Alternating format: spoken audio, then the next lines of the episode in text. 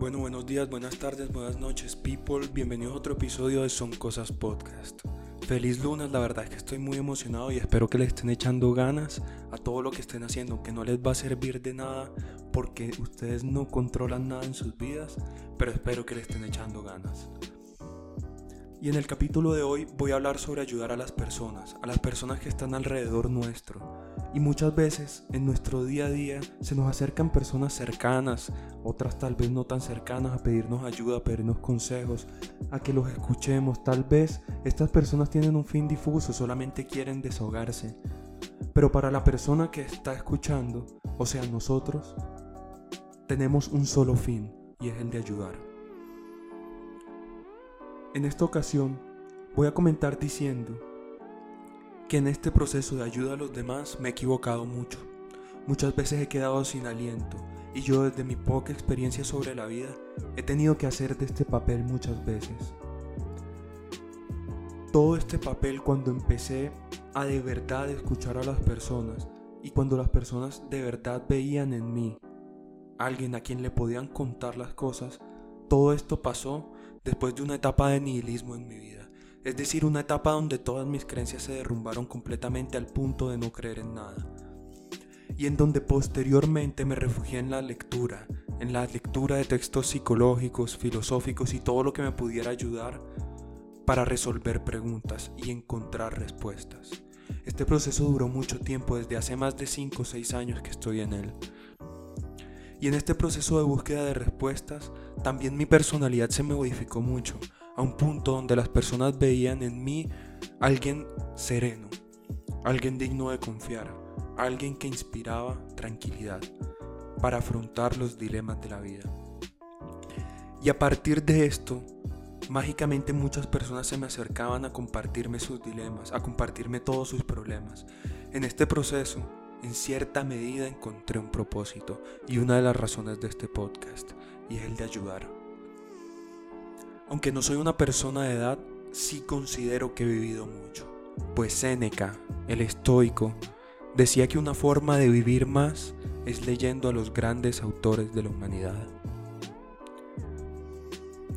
Y bueno, ya entrando en materia, a través de todo lo que les comenté anteriormente, al comienzo, cuando se me acercaban las personas a contarme cosas, muchas veces me equivoqué creyendo que al dar consejos y diciendo todo lo que yo haría en dichos casos estaba ayudando y que en realidad estaba muy pero muy lejos de hacerlo. Recuerdo bien, más bien, voy a empezar con una historia. Recuerdo bien una vez que estaba saliendo para mi casa y una amiga, llamémosla Lucía, me comentó que en su casa estaba teniendo problemas debido a que su mamá era demasiado controladora. Ella se sentía asfixiada. Tenía que avisar en su casa dónde estaba en cada momento, incluso la obligaban a poner ubicación en vivo en todo momento. Debía rendirle cuentas a su mamá de los estudios.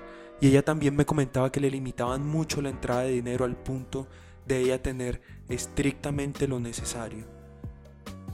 Pues temía a su mamá que gastara la plata en cosas que ella supuestamente no debía de gastar.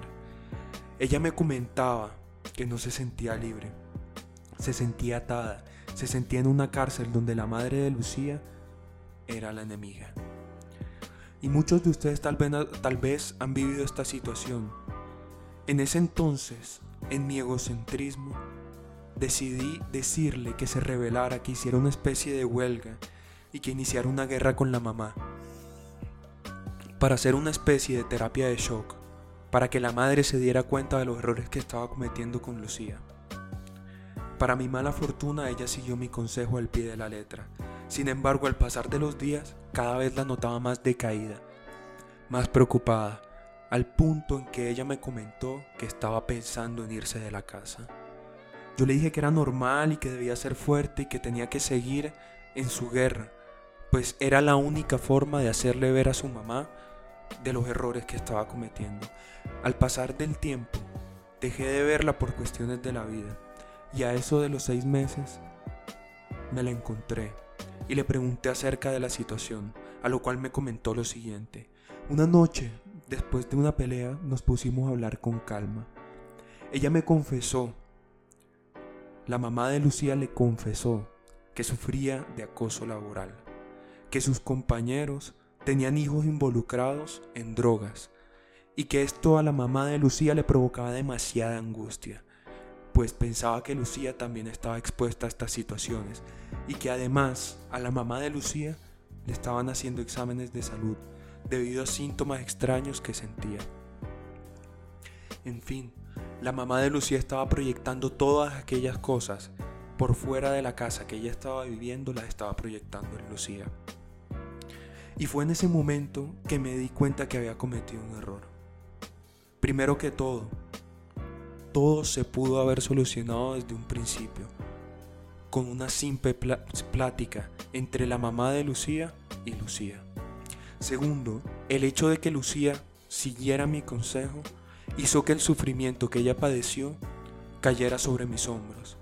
Y tercero, aunque ella, en su plena libertad, decidió hacerme caso, me di cuenta que fungir el papel de una persona serena, de una persona de confianza, de una persona que puede llegar a aconsejar a los demás, tiene sus consecuencias.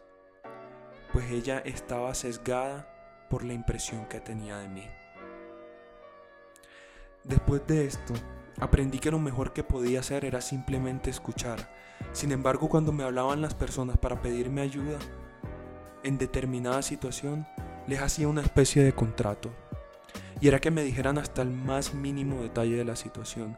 Les decía que lo irrelevante o lo que no tenía importancia era donde se encontraba, en la mayoría de casos, el punto central del asunto. Con esto, aprendí que las personas tienden a infravalorar o a cancelar detalles importantes. Muchos de estos detalles eran acciones que los hacían sentir mal por pequeños que fueran. También los hacían recordar a situaciones que habían vivido en el pasado o cosas insignificantes pero que en el fondo les hacían mucho remordimiento. El hecho de que hicieran conscientes estos detalles y que trajeran del pasado hacia el presente estos mismos hacía que su mente materializara aún más las causas de sus descontentos. Sin embargo, yo no notaba un avance sustancial en las situaciones de las personas que me comentaban. Estaban más tranquilos, sin embargo, no llegaban a tener soluciones. Hoy, después de todo, después de mucho tiempo, recuerdo a Lacan. La palabra mata la cosa. Y fue en este punto donde me di cuenta que faltaba algo sustancial, y es el arte de hacer preguntas. Cuando me di cuenta de esto, Freud llegó a mi vida, y cuando lo leí, todo tomó sentido. Literalmente todo, people. Porque recuerdo un apartado específico que decía que Freud al inicio de su carrera creía que al decirle una verdad reveladora a sus pacientes, ellos iban a mejorar, sin embargo, Freud cuenta que no lo hacían. Entonces que fue modificando su técnica y optó por hacerle preguntas a sus pacientes y que las mismas respuestas de los pacientes sean los que le respondan. Entonces, esta metodología para Freud dio mucho más resultados. Y es que el arte de hacer preguntas cuando alguien se está deshogando es difícil. En cierta medida, hay preguntas que pueden desviar completamente la conversación. Hay preguntas donde puedes inducir lo que tú deseas que pase. Hay preguntas que pueden invalidar los sentimientos de las personas que te cuentan su historia. Por esto, el esquema de preguntas o la cantidad de preguntas que me limito a hacer van dirigidas a entender el contexto en el que la persona está. También preguntas dirigidas a los personajes de las historias que me cuentan. ¿Por qué? Porque muchas veces noté que las personas están tan metidas dentro de ellas mismas que se olvidan que están interactuando con personas a su alrededor. En el caso de Lucía, ella estaba tan centrada en ella misma que se olvidaba también de los sentimientos de su madre. Si hubiera tenido la oportunidad de devolver el tiempo, a ella le hubiera preguntado si había considerado la situación o se había considerado que su madre estaba pasando por algún tipo de dificultad, también le hubiera preguntado cuál es la definición de libertad que ella tenía y cuál era la definición de libertad que creía que su madre tenía. También si conocía una historia pasada donde su mamá había actuado de forma similar a como estaba actuando con ella. Con estas preguntas se logra sacar a la persona del yo y que se concentre en el otro, que trate de alejarse de su narcisismo y que trate de ver en los ojos del otro, es decir, crear algo de empatía. Y por último, también me gusta hacer preguntas sobre condiciones materiales, es decir, todo lo que es materia física, todo lo que te rodea, que van desde la conformación de la familia hasta el poder adquisitivo y económico.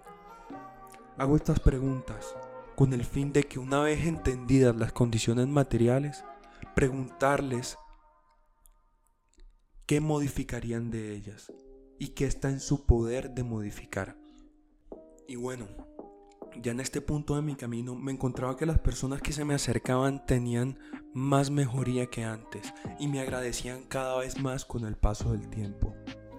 Pero en este momento también había llegado la filosofía a mi vida y me di cuenta que muchos de los aparentes problemas que tenían las personas que se me acercaban era culpa de su ideología. Pero bueno, voy a ser breve porque en verdad este tema va a dar para otros dos o tres podcasts. Así que decidí que al final de la conversación con cada persona dejarles una metáfora, algún cuento filosófico o algo que los pusiera a pensar y a cuestionarse la forma en la que estaban pensando con el fin de hacerles caer en cuenta de que hay otro camino. Hay una frase cliché que por más cliché que sea revela una verdad que es muy importante. Cuando estás entre la espada y la pared, solo queda un camino. Y es tumbar la pared. Siendo la pared la ideología o tus ideas que das por hecho. Y bueno, people, aquí finalizamos el podcast. Espero que te sirviera de algo y si has llegado hasta aquí, inmensas gracias. Y de pronto esto te puede servir para ayudar a las personas que se te acercan y que puedas aprender a través de mis errores. No olvides calificar el podcast y sígueme en redes sociales. Aparezco como el Sebastor en Instagram. Hasta la próxima.